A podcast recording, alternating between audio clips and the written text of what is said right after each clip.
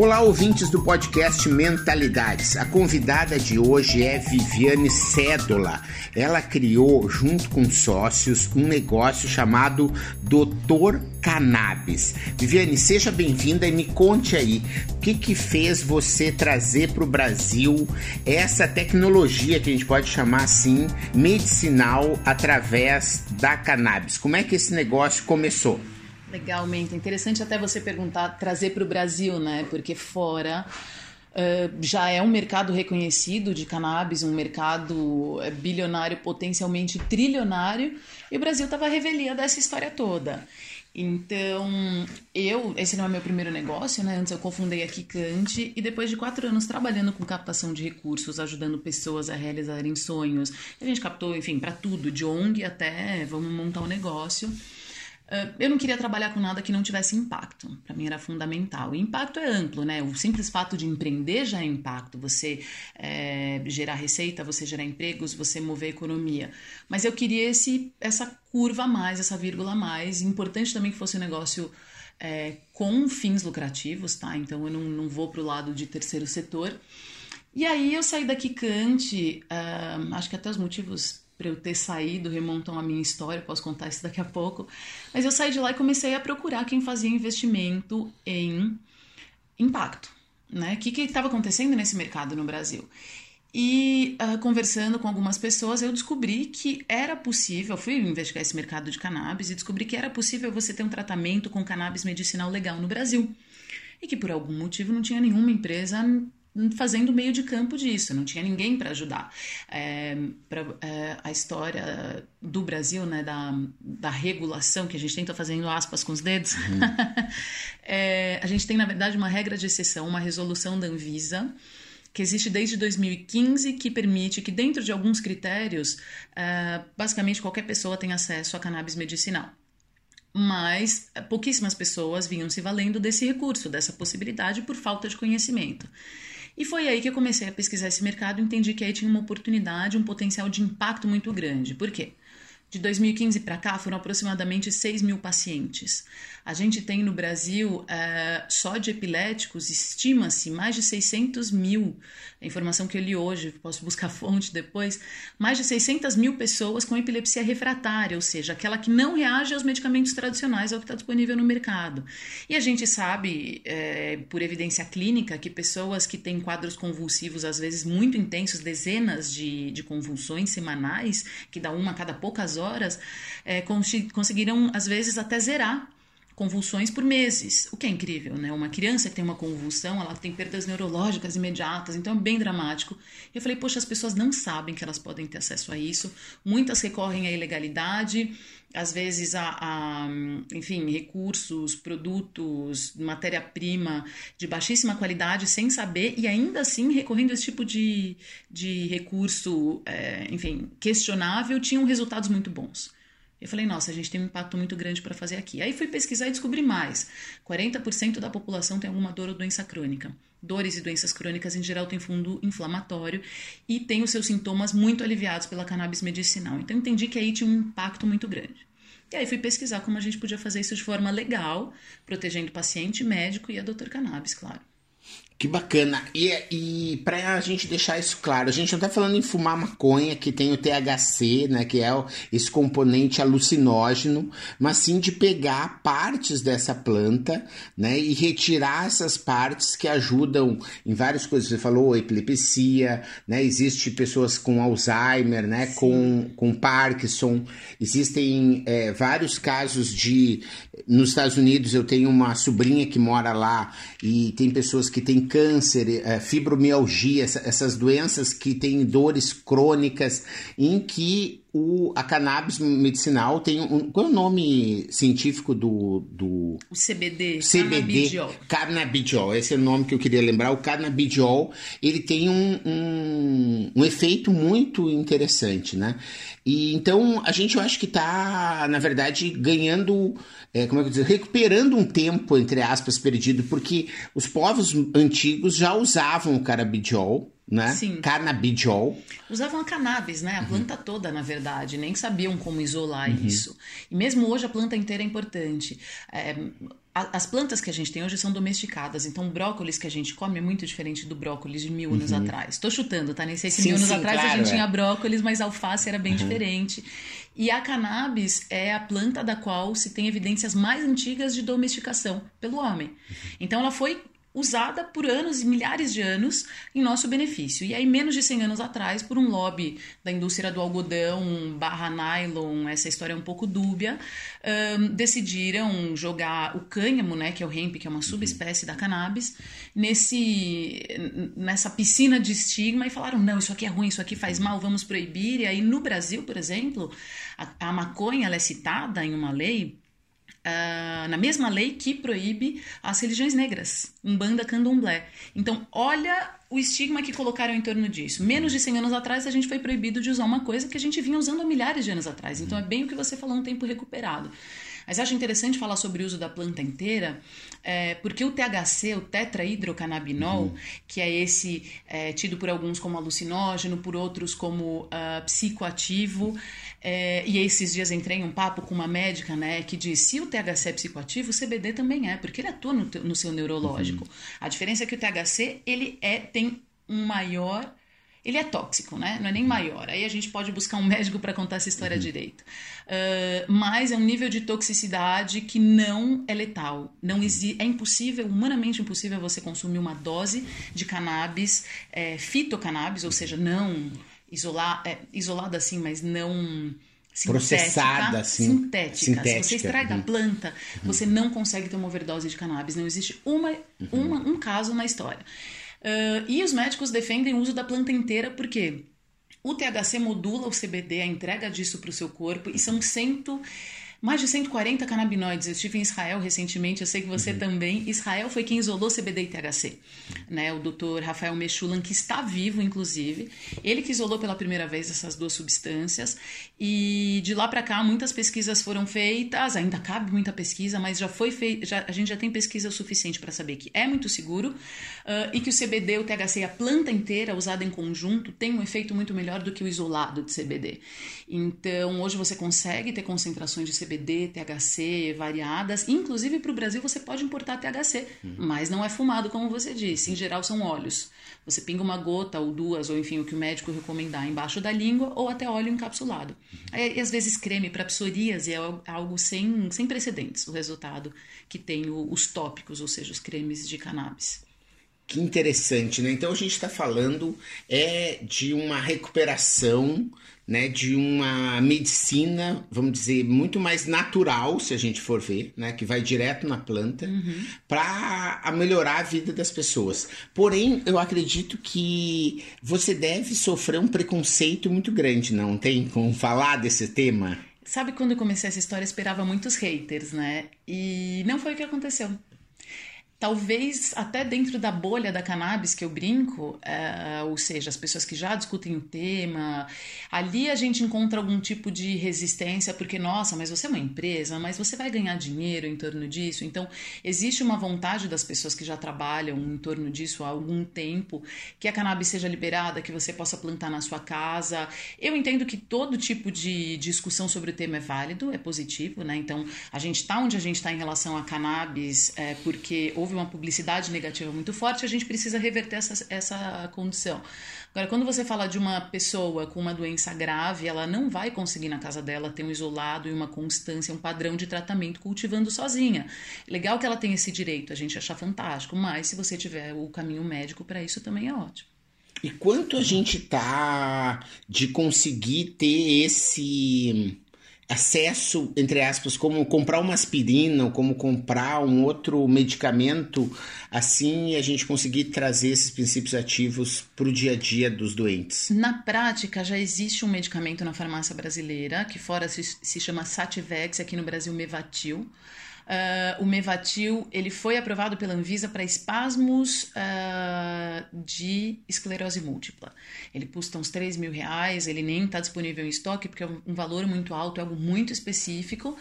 É, então, de fato existe, se você cumpre todas as exigências da Anvisa, você chega lá, só que Quando a Anvisa aprova um medicamento, ela aprova para o espasmo da esclerose, ela aprova para aquele detalhe específico. A gente está falando de uma planta que tem um potencial. É, enfim, um espectro, potencial, acho que não é que um chama. Espectro. É, full spectrum é quando você tem a planta inteira, aquilo que a gente Não, eu estou dizendo um espectro de uso, né? Sim. Quer dizer, você tem várias aplicações Sim. que você poderia ter o mesmo. Tipo aspirina. Aspirina, a pessoa toma quando ela está com meio gripada, ela toma com dor de cabeça, ela está com dor no corpo. E tem um risco super baixo, assim né? como a cannabis. Então, ela idealmente seria regulada como um fito.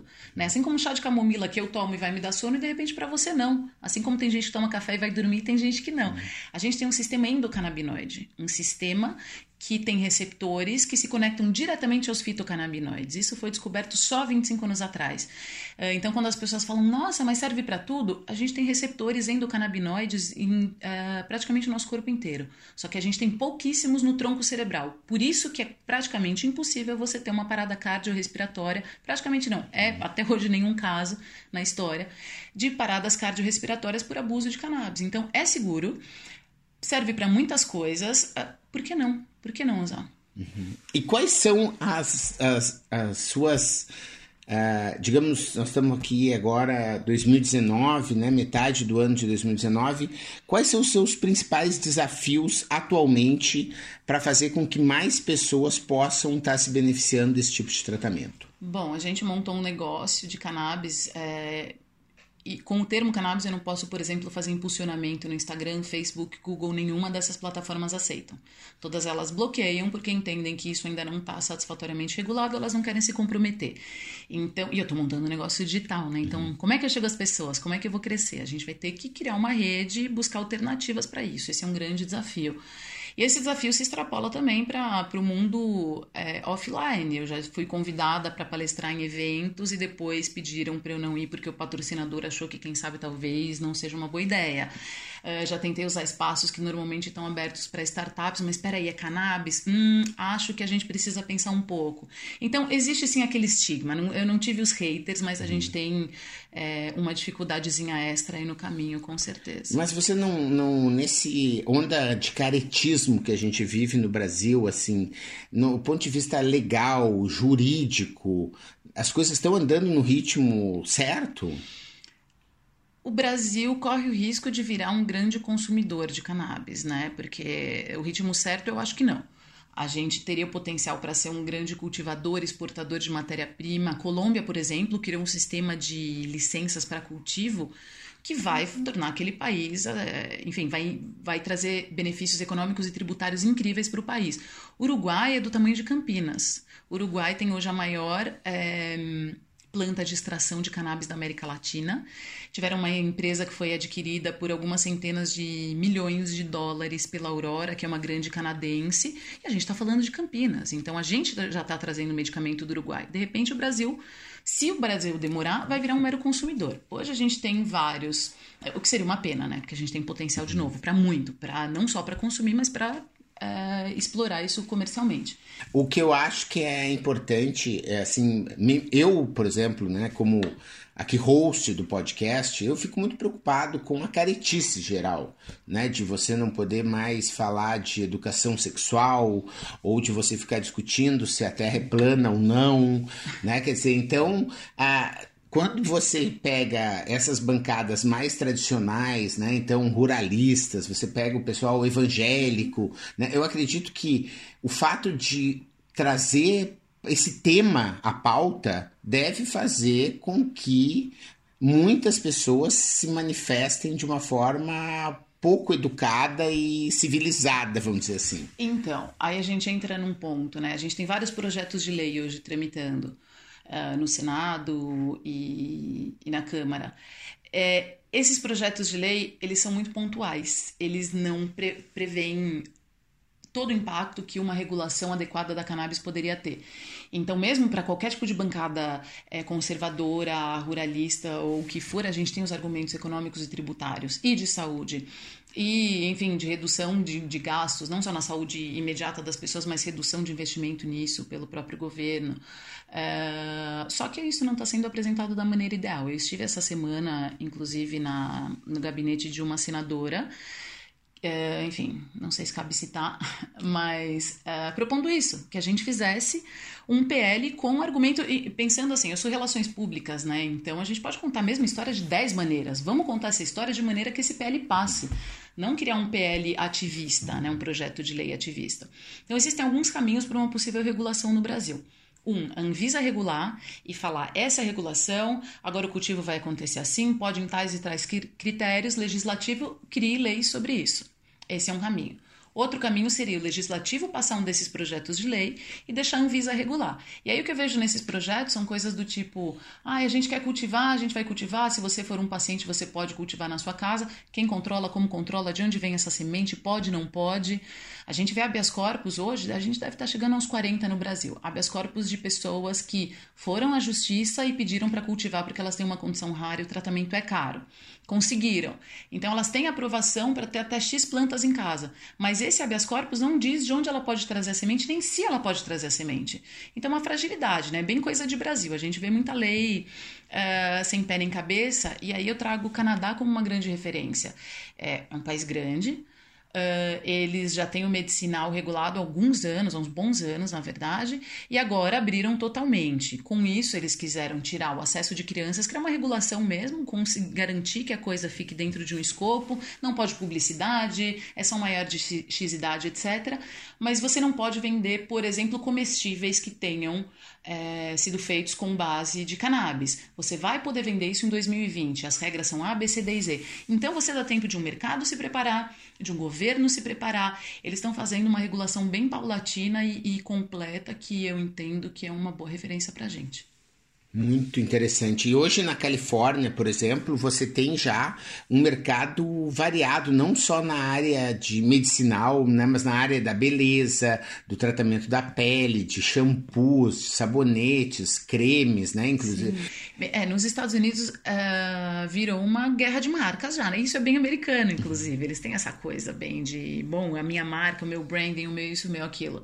Uh, em 2018, o Trump assinou o Farm Bill de hemp, ou seja, seja, o cultivo de cânhamo, que é uma subespécie da cannabis, que tem é, em seu benefício político e social o fato dela ter baixíssimas concentrações de THC portanto, que é a, o componente a quem. O medo de todas as mães. Isso, é jogar Meu filho vai virar uma borboleta, meu filho vai se jogar da escada, ele vai virar Cher, vai começar a andar de purpurina, né? Esse é medo Isso, das mães. Esse assim, é o né? grande receio. Jogaram então todo o estigma da cannabis no THC. Uhum. E como o hemp não tem THC em níveis é, perigosos, estou fazendo aspas com os dedos de novo. Uh, o, a, o hemp passou. E hoje usam semente de hemp, proteína de hemp comestível em comida de bebê. Nos Estados Unidos, granola de hemp. Então já se espalhou de uma maneira assim intensa. É, e eles vivem outro momento, né? Já o estigma em torno do hemp e do cânhamo já morreu. Aqui no Brasil, o governo nem sabe a diferença entre CBD e THC ainda.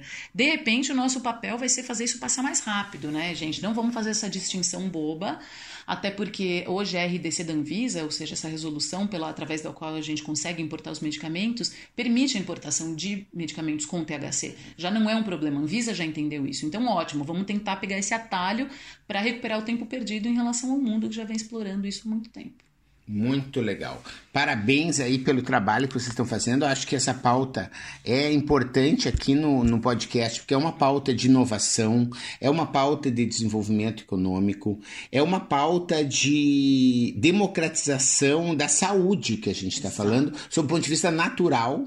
Sim. Né? Às vezes você fica pagando royalties por uma droga né? Que foi essa sim é droga, o nome disso, uma molécula que é feita num laboratório na Itália, na Alemanha, não sei aonde, fica caríssimo. Esse lucro vai todo para fora, enquanto às vezes você tem um remédio natural, né? Como as pessoas já ah, sabem que o boldo faz bem, né? Você falou a camomila, a cultura popular sabe que a erva cidreira, né? Então a maconha, né? Ou, ou a cannabis, né?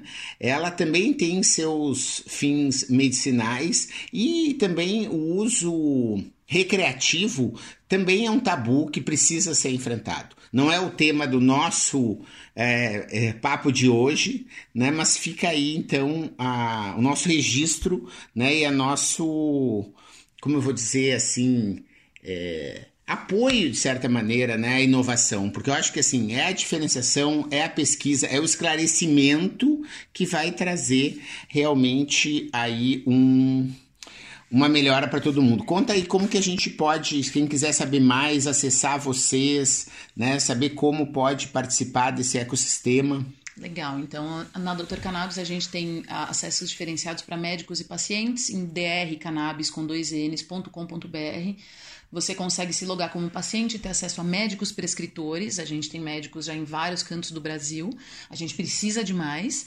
Uh, e médicos também, drcannabis.com.br barra médicos ou barra pacientes, cada um tem o seu acesso. Tem um blog com muita informação, que a gente entende que é o melhor caminho, né? Que a informação é o melhor remédio para a gente chegar a outros patamares. Então, o médico pode se logar tanto é, para se declarar um prescritor e começar a receber pacientes através da Dr. Cannabis e utilizar nossa plataforma para prescrever de acordo com os preceitos da Anvisa. Então, a gente cuida de toda a parte burocrática para o médico e para o paciente, uh, quanto para o médico que ainda não prescreve e quer saber mais e pensa, poxa, de repente tem uma oportunidade para mim. Então fica o convite e para fechar, eu acho que vale também comentar sobre o uso recreativo, que dentro da bolha de cannabis já se fala em uso adulto, né? Porque nenhum adulto fuma um cigarro recreativo, nenhum adulto toma uma cerveja recreativa. É um uso adulto e social. Então, se regulado, é para adultos, tem que ser restrito sim. Ninguém, nenhuma criança saudável antes dos 21 anos deveria ter acesso, porque de fato tem já pesquisas que mostram que tem atraso neurológico, mas se bem regulado, ele é muito menos nocivo e muito menos aditivo do que tabaco e do que álcool. Então, a não regulação é extremamente mais perigosa, nociva, causa mortes e, enfim, problemas, questões, acesso a drogas é, que tem outros componentes. É, essa questão do tráfico, né? Sim. E aí vem. É por isso que o sistema eu acho que a gente pode até trazer né, num determinado momento, mas aí a gente vai ter mais tempo para falar sobre o uso adulto aí, né, para usar a nova terminologia. Obrigado aí, Viviane, pelo seu tempo, né, pelo seu compartilhamento de informação e a gente se vê no próximo episódio. Obrigada, Menta. Obrigado você que ouviu o podcast Mentalidades. Para não perder nenhuma atualização, se inscreva no Spotify ou no iTunes ou ainda no Podbean. Para entrar em contato para consultorias, palestras e cursos, www.menta90.com.br, onde você encontra também vídeos e textos com outros conteúdos. Se preferir, mande um e-mail falecom@menta90.com.br. Até a próxima.